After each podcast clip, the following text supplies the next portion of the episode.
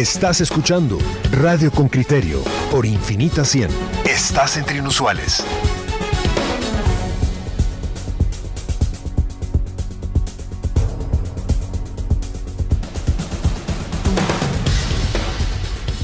Usted, um, usted ha visto las notas aisladas de uno en uno, las personas que han recuperado su libertad eh, desde el mariscal eh, Zavala y justamente en la recta final hacia Navidad. Vamos a escuchar el reporte que nos hace José Manuel Pazán y luego vamos a entrevistar a un litigante que tiene experiencia y que tiene una visión sobre estas libertades que se recuperan de uno en uno en el mariscal Zavala. Escuchemos la nota. Reportero con criterio. La rebaja de condenas, resoluciones que piden más sustento en los casos y no considerar a los procesados con peligro de fuga son elementos que han fundamentado la libertad a excongresistas y exfuncionarios procesados por delitos de corrupción. Después de seis años en prisión, el expresidente del Congreso y exintegrante del extinto Partido Patriota, Pedro Muadi, volvió a su casa a principios de este mes sin pagar una fianza. Muadi llegó al Mariscal Zavala en 2015 y fue sentenciado a 30 años de prisión el 2 de marzo de 2020. Un tribunal lo halló responsable de crear una docena de plazas fantasma de las cuales cobraba salarios que fueron a parar a sus fondos. El fallo fue apelado y se le redujo la condena a ocho años, aunque la sentencia no está firme. Luis Lima, hermano del capitán Byron Lima, asesinado en prisión, así como el abogado Moisés Galindo, ambos implicados en el caso Caja de Pandora, fueron beneficiados con medida sustitutiva este mes sin pagar una fianza, al considerar el Tribunal de Mayor Riesgo B que se ha excedido el tiempo de la prisión preventiva y no hay peligro de fuga. La Fiscalía Especial contra la Corrupción FESI acusó a ambos de integrar una estructura criminal cuyo jefe era Byron Lima, dedicada a cobrar comisiones ilegales a reclusos para obtener beneficios. La sospecha es que a través de los acusados realizó negocios con la municipalidad capitalina, administrada por el entonces alcalde Álvaro Arzú, para el abogado Edwin Mayen, quien ha defendido a varios de los reclusos en dicha cárcel, la estancia en ese lugar no es mala siempre y cuando se tenga suficiente dinero. Si hablamos de un exministro que tiene construido un apartamento, de una u otra manera han hecho acomodamientos. Ellos no quieren comida de la que distribuye el centro carcelario, sino que ellos tienen toda su posibilidad de adquirir lo que podríamos comúnmente llamar como súper. Tiene refrigeradora, televisor, cable, computadora y muchas cosas el 27 de septiembre último, el exdiputado Armando Escribá, señalado en el caso Construcción y Corrupción, firmó su boleta de libertad y pagó una fianza de 100 mil quetzales. Los jueces resolvieron que no había peligro de fuga. Según la FESI, Escribá adjudicó 194 millones de quetzales del Ministerio de Comunicaciones a dos empresas vinculadas a él, por medio de sus familiares cuando fungió como director de la Unidad de Conservación Vial Covial en los gobiernos de la Unidad Nacional de la Esperanza y Partido Patriota. Gustavo Alejos logró que en julio último le otorgaran un arresto domiciliario después de que se declarara la clausura provisional en uno de los múltiples casos que enfrenta bajo cargos de corrupción para que la FESI reúna información financiera que se encuentra en Panamá. Alejos, ex secretario privado de la presidencia durante el gobierno de Álvaro Colón, está vinculado en cuatro casos de corrupción y es señalado de alterar la elección de Cortes. El exdiputado del Partido Patriota Gudi Rivera, quien fue condenado a 13 años de prisión en 2016 por intentar sobornar a una magistrada para obtener una resolución a favor de la ex vicepresidenta Roxana Valdetti salió de prisión el 12 de agosto. Su sentencia se redujo a 8 años y 11 meses por buena conducta. El cuartel Mariscal Zavala está ubicado en la zona 17 capitalina. Desde 2015 funciona como un centro carcelario para detenidos procesados en casos de alto impacto. Su capacidad es de 115 personas, pero actualmente hay 200 internos. Con criterio intentó obtener una versión sobre los supuestos lujos con que cuentan los reclusos, pero no hubo respuesta de la Dirección General de Presidios. Su director fue capturado apenas el fin de semana pasado bajo sospecha de participar en la fuga de un extraditable. José Manuel Pazán, Radio con Criterio. Esa es la nota de José Manuel Pazán y ahora le damos la bienvenida a Julio García Merlos. Él es abogado litigante y vamos a conversar sobre sus impresiones. Eh, de uno en uno vemos que estos em, procesados de alta corrupción han recuperado su libertad.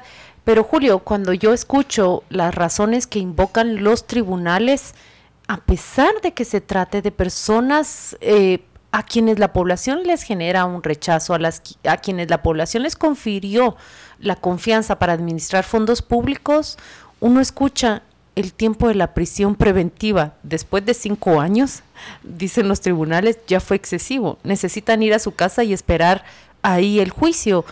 Em, ¿Cómo se reacciona ante todo esto? En primer lugar, no debieron de pasar cinco años en prisión preventiva sin llegar a un juicio.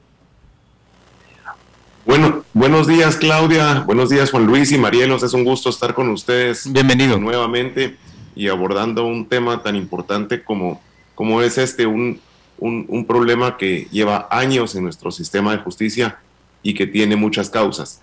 El Código Procesal Penal eh, es del año 1992 y se diseñó con un plazo máximo de prisión preventiva para un proceso de un año. O sea, la estructura del proceso se diseñó para que el, juicio eh, total, pues el proceso total se llevara en, un máximo de un año. De esa suerte que los plazos de, la etapa de investigación, una vez la persona estaba ligada a proceso, deberían de ser entre tres meses si hay prisión preventiva y seis meses si hay medida sustitutiva, y luego llegarse a cabo la fase de, juicio oral y público, el, el, debate oral y público, y a emitirse la sentencia. Esto no está nada más lejos de la realidad. Eh, las, los tiempos para llegar a juicio eh, rondan los seis, siete años, a veces más, dependiendo si, si hay prisión preventiva o medida sustitutiva. Entonces, definitivamente tenemos un sistema colapsado y existen eh, algunas causas. A mí me gustaría mencionar dos que generalmente no se, no se tocan. Una, generalmente se habla de reformar la ley. Eh, y que el problema todo se resuelve con la ley.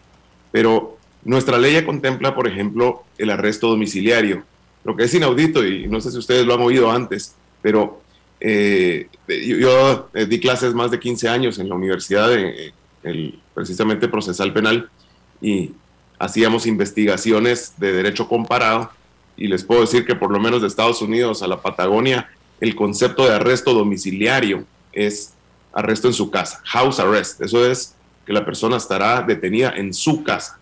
Ahora en Guatemala, como inaudito, eh, el arresto domiciliario no se entiende y se cree que es el arresto en el departamento de Guatemala. Entonces tenemos una figura que no se usa y que se usa mal. Eh, esto solo con usarse, no necesita ningún cambio de ley, con usarse correctamente, eh, podría enviar a muchas personas a su casa con arresto en su casa, que no puedan salir de su casa y si salen, pues se les revoca y se irían a prisión. Un tema que me gustaría tocar es ese y el otro es, lastimosamente, la cultura, que tampoco tiene que ver con cambios legislativos, de querer llevar todos los casos a juicio. En sistemas desarrollados, eh, como, como el de Estados Unidos, el 95% de los casos se desjudicializan mediante negociaciones, mediante procedimientos abreviados u otro tipo de, de, de procedimientos que evitan ir a juicio. Pero que igual garantizan justicia. Eh, perdón, Juan Luis. Pero que igual garantizan justicia, te digo. Exacto, exacto, definitivamente. Eh, o sea, es un tema de eficiencia, de poder priorizar una política criminal, porque no se pueden llevar más del 5% de casos a juicio. En Estados Unidos un caso, un juicio que llega a, a juicio cuando ustedes ven al jurado, deliberar y los abogados pues presentar alegatos de apertura y de clausura. Eso cuesta un millón de dólares. Si es de pena de muerte, un millón quinientos mil, un millón setecientos mil. En Guatemala no hay estudios de eso, pero hemos platicado a veces en algunas mesas de trabajo que se han hecho interinstitucionales calculamos que por lo menos costará un millón de quetzales cada juicio. Julio. Y queremos llevar el 100% de casos nosotros a juicio. Eso es absurdo. Eh, estoy de eh, acuerdo en, en, los dos elementos que has, que has planteado, me parecen enteramente razonables. Quisiera que des un pasito atrás y, y nos hagas un análisis. Todo esto, digamos, hay más de 11.500 personas, casi 12.000 personas en prisión preventiva en Guatemala, que es una locura verdaderamente y aproximadamente 500 de ellos proceden de las acusaciones que en su momento el Ministerio Público y CICIC plantearon. Estoy hablando del Ministerio Público en la época de, de Tel Maldana. Eh, yo quisiera oír tu análisis respecto a qué responsabilidad le atribuís a ese periodo en materia de, de, la prolongación o la, digamos, el sobreuso que le damos a la prisión preventiva en nuestro, en nuestro sistema. Gracias, Juan Luis. Sí, e, e, ese es otro tema muy importante y, de nuevo tiene que ver con un mal uso de la ley y también yo diría una falta de comprensión del sistema acusatorio O sea, en Guatemala los fiscales y los jueces no comprendemos las funciones de cada uno. Para hablar de algunos conceptos. El juez de primera instancia se le denomina en la doctrina y en otros países como el juez de, garantías. Tal vez ustedes han oído, en, digamos, cuando se habla en, países anglosajones de arrest warrant, search warrant. Eh, esos son conceptos que, lo que ponen de manifiesto son las garantías. O sea, el juez de primera instancia, el juez de garantías, tiene su función es precisamente eh, proteger y garantizar eh, ciertos eh, derechos humanos fundamentales, la garantía a la libertad, a la vida, a la propiedad, ¿verdad? Porque el juez va a decretar medidas de prisión preventiva que violan la libertad, embargos de cuentas, eh, allanamiento de morada, secuestro de, de, cosas, ¿verdad? Que entran a tu casa. Entonces son garantías eh, individuales, derechos humanos que garantiza la Constitución y que en determinado momento un juez puede quebrantar porque tiene justificación. Entonces, eh, cuando el juez no tiene clara que su función es esa y que debe haber un fundamento serio para quebrantar esa garantía constitucional, entonces se toma a la ligera. Eh, y, sí, cuando tú me preguntas qué responsabilidad han tenido, ha sido una constante eh, durante la introducción del, código y porque tenemos una tradición eh, de un sistema inquisitivo que se toma a la ligera. El juez pide una orden de allanamiento, el, perdón, el Ministerio Público pide una orden de allanamiento y generalmente el juez se la da. No le pone muchos límites o exigencias, lo mismo para una orden de captura. Entonces, debería de haber responsabilidad de un fiscal que pide una, una medida. orden de, aprehensión, una orden de, limitación de la libertad de una persona y luego resulta que eh, no había fundamento para eso. Debe haber responsabilidad porque se ha abusado. El arraigo también ha sido una, una figura que no está contemplada en el Código Procesal Penal y se ha mal utilizado. Entonces, ¿qué es lo que sucede en Guatemala? Primero disparo y luego hago las preguntas, como dice el dicho, ¿verdad? O sea, primero te meto a prisión y luego voy a investigar. E-, eso está mal hecho y eso no tiene nada que ver con la ley, es con el mal uso de la ley, porque si todas las instituciones y el control judicial funcionara, estos abusos no deberían de darse. Julio, eh, yo tengo una... Hoy, ¿qué tal? Los saludos, Marielos. Tengo una pregunta. Eh, yo creo que lo que estamos hablando acá es de que vemos un sistema con muchas arbitrariedades y a la vez privilegios, ¿verdad? Un sistema de justicia. Y yo creo que la gran eh, preocupación y enojo y crítica que vemos por parte de varios ciudadanos es de que estamos viendo personas que precisamente fueron acusadas de utilizar sus posiciones de poder para tener favores políticos, para enriquecerse X o Y, eh, están eh, saliendo de la prisión, ¿verdad? Entonces la gran pregunta acá es cómo garantizar que no están volviendo a utilizar esos, esos esos privilegios políticos o esas juntas políticas para garantizarle su libertad, ¿verdad? Porque vemos estos casos de alto impacto, pero hay otros casos eh, de mucha gente que también eh, pues lleva muchos años en prisión preventiva, pero no hay eh, no hay como que un futuro cercano donde ellos puedan salir o ellas puedan salir, ¿verdad? Entonces como que esa es la preocupación. ¿Cómo explicamos que estas personas que están siendo acusadas de utilizar estos privilegios políticos y su acceso político a enriquecerse ahora los estén utilizando para salir de la cárcel? Gracias, Marilos. Yo, yo creo que esa pregunta se puede abordar de, dos puntos y lo podemos comparar con otros sistemas.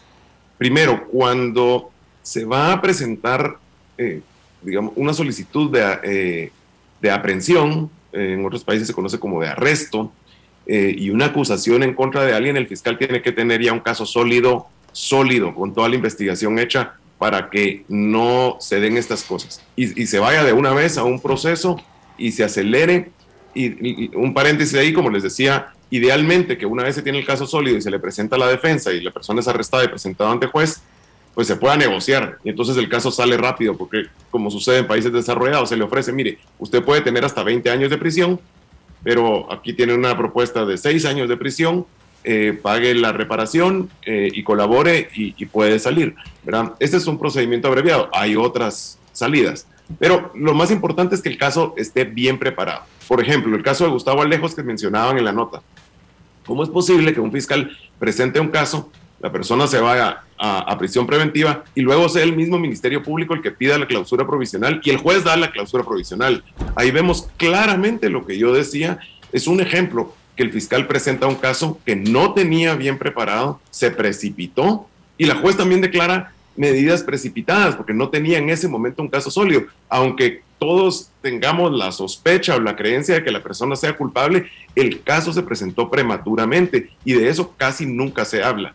Entonces, ese es un primer punto para abordar eh, tu pregunta. Y la segunda es usar otras medidas para evitar que la persona que está fuera de prisión pueda eh, eh, interrumpir la investigación, obstaculizar la averiguación de la verdad.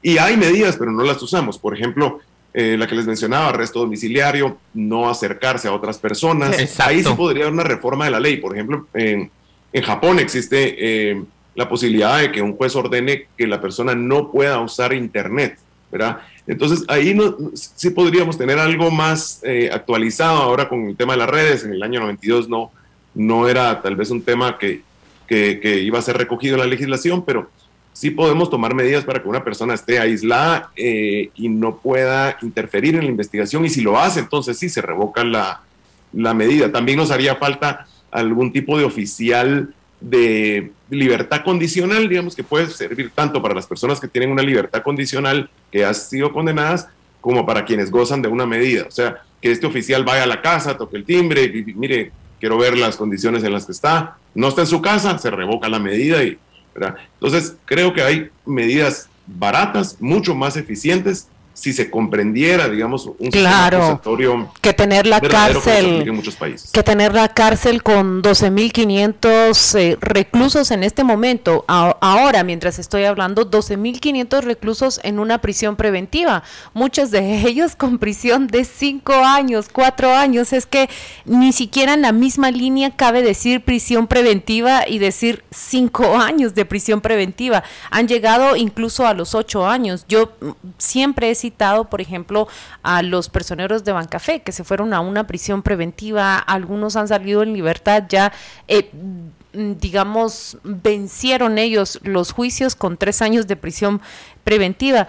Em, creo que que, qué es lo que hace falta. Quisiera cerrar la, la, entrevista con qué es lo que hace falta, porque propuestas de reformas hay. Hay por lo menos tres o cuatro propuestas de reformas para modificar ese régimen de prisión preventiva, pero estamos frente a un Congreso que las tiene en el listado, ¿qué? Ocho, en el lugar número 800 de sus prioridades.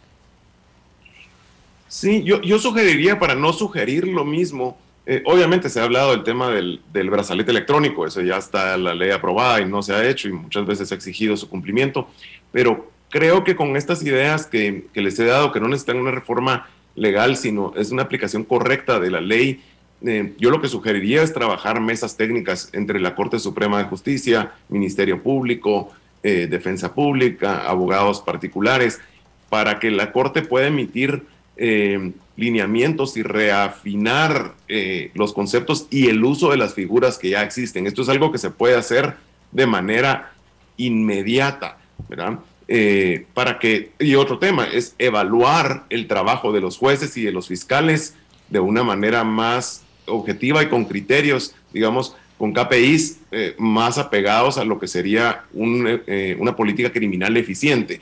Eh, actualmente, yo he visto en las audiencias, se manda a evaluar a un, a un fiscal y el evaluador mira qué tan buen orador es y qué tan bien habla.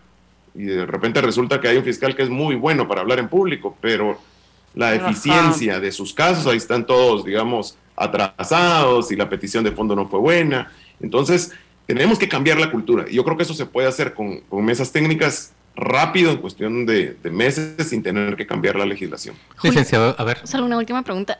¿Usted cree que las reformas al sector justicia eh, que se estaban impulsando en el 2016 podrían de alguna u otra manera, eh, o pudieron de alguna u otra manera, tratar de detener este, estos problemas que estamos viendo hoy, que vemos que han pasado años y sin resolverse? Algunas sí, no, no conozco todas, algunas sí, digamos, el, eh, el tema de, del tiempo que duran los magistrados de Corte Suprema de Justicia, por supuesto que debe revisarse. Cinco años es algo que nos afecta a todos, lo mismo Corte de Apelaciones. Plazos deberían de ser mucho más largos, yo creo que eh, incluso eh, vitalicios. Eh, pero de plano tiene que ser más largos y no deben coincidir con los tiempos políticos de elección de presidente y de Congreso. Hay otras propuestas con las que no estaba de acuerdo. La ley de aceptación de cargos, por ejemplo, es una ley eh, con la que yo presenté mis, eh, mis comentarios al respecto. Creo que no, no es una ley que nos iba a solucionar el problema, no tenía otros precedentes. Había también una propuesta de eh, crear el arresto residencial. es innecesario porque ya existe en la ley. El problema es que no se entiende, pero ya existe y se llama arresto domiciliario y, y hay suficiente jurisprudencia y doctrina para decir que, que, digamos, en Guatemala no lo entendemos. Así que sí, por supuesto que necesitamos reformas y necesitamos discutirlas con los operadores de, justicia en Guatemala, porque lo que sucede es que muchas veces se importan leyes de afuera. De hecho, nuestro código viene de, Argentina y se importan las leyes y, a veces los conceptos son diferentes y por eso no se entienden, ¿verdad? Eh, incluso tal vez cambiar la palabra domiciliario por residencial y ya está.